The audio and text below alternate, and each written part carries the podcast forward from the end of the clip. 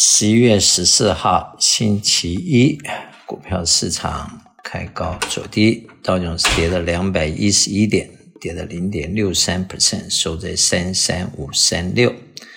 SPY 跌三十五点，收在三九五七，跌了零点八九 percent。n e s t 跌一百二十七点，跌了一点一二 percent，收在一一一九六。分别跌了零点六三、零点八九和一点一二。继上周市场大涨，呃，今天市场微跌。欧洲方面，英国正零点九二，德国正零点六二，法国正零点二二。亚洲方面，日本正零点一，香港正二点七三，中国上海正一点五二。听说中国出了一些政策，要帮助房地产复苏。我中国最近的经济的数据都不太好，那么再来看一下债券市场。债券市场以这个美国来说，十年的债券目前在三点八七，加拿大三点一五，巴西十二点八九，墨西哥九点一九。巴西选举以后换了那个总统了。欧洲方面，德国二点一四，法国二点六五，荷兰二点四一，瑞士一点零四。美国的短期债券三个月四点一三，六个月四点四一，一年四点五八，两年四点三九，五年四点零零，十年三点八七，三十年四点零五。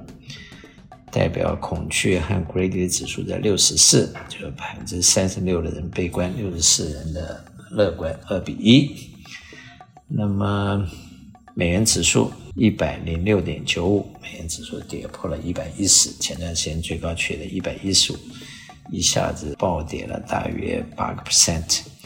美元兑人民币七点零五，美元兑日元一四零点三三，美元兑欧元零点九七，人民币最低时候去过七块三毛，想回到七点零五。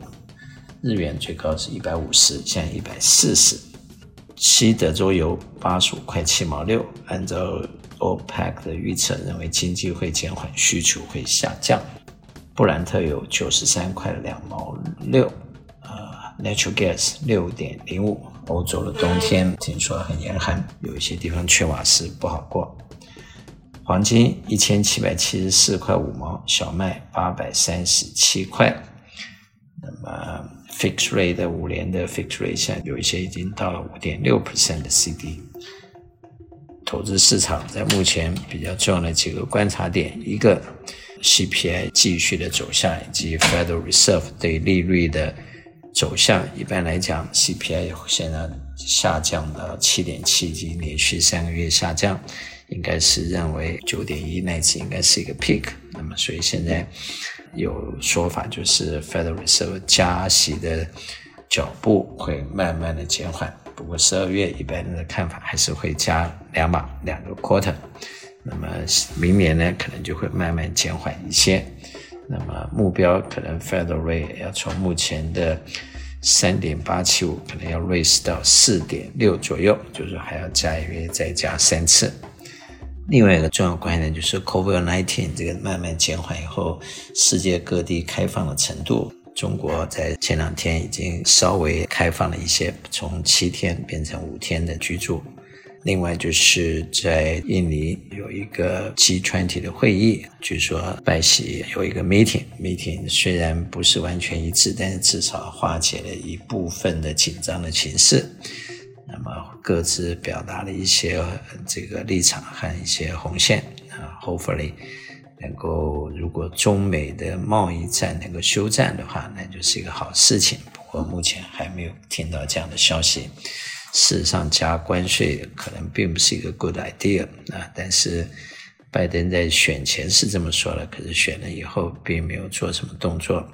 通货膨胀这么严重，是不是可以把这个关税拿掉？应该也是可以帮助这个通货膨胀的因素之一啊。当然，政治上面的事情我们不懂啊，不知道他们会怎么做。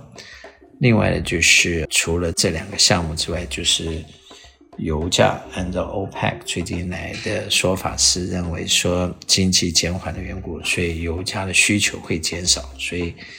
他们认为目前是没必要增产的，他们可能说不定还会继续减产。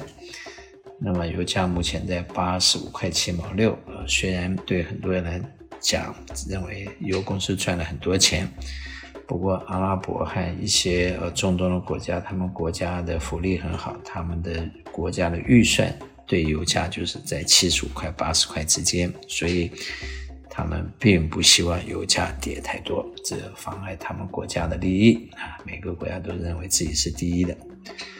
那么，投资人在现在还有一个反向的思考，就是利息已经，啊，固定利息已经涨到这么高，当固定利息涨到一个顶点的时候，也不视为一个锁定高利率，让你自己做债主啊，做这个把钱借出去的一方，而不是去跟别人借钱那一方。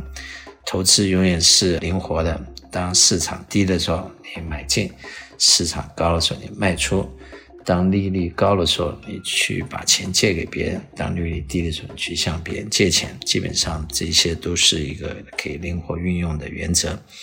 同时，有很多东西在高利率的时候都会给很好的这个红利和很好的配额。所以，高利率虽然对经济、对通货膨胀或者对一些经营公司是一个坏消息，可是对。手上有钱借出去，然后没有做积极投资，也不善于做经营的人，反而也是一个机会，因为你可以把钱放出去，而且拿比较高的利率。只是你要选对地方，要注意安全，不要把钱放到莫名其妙的人的手上或莫名其妙的这些机构。除了要注意它的利息的 return，最主要要注意它的安全性。那么，投资人在未来两年里面，经济面临这么多不确定的因素时，另外就要注意到你的资金的流通性。除了安全，return 也要注意到它的流通性。我是肖云翔，我的电话七三九八八三八八八，谢谢。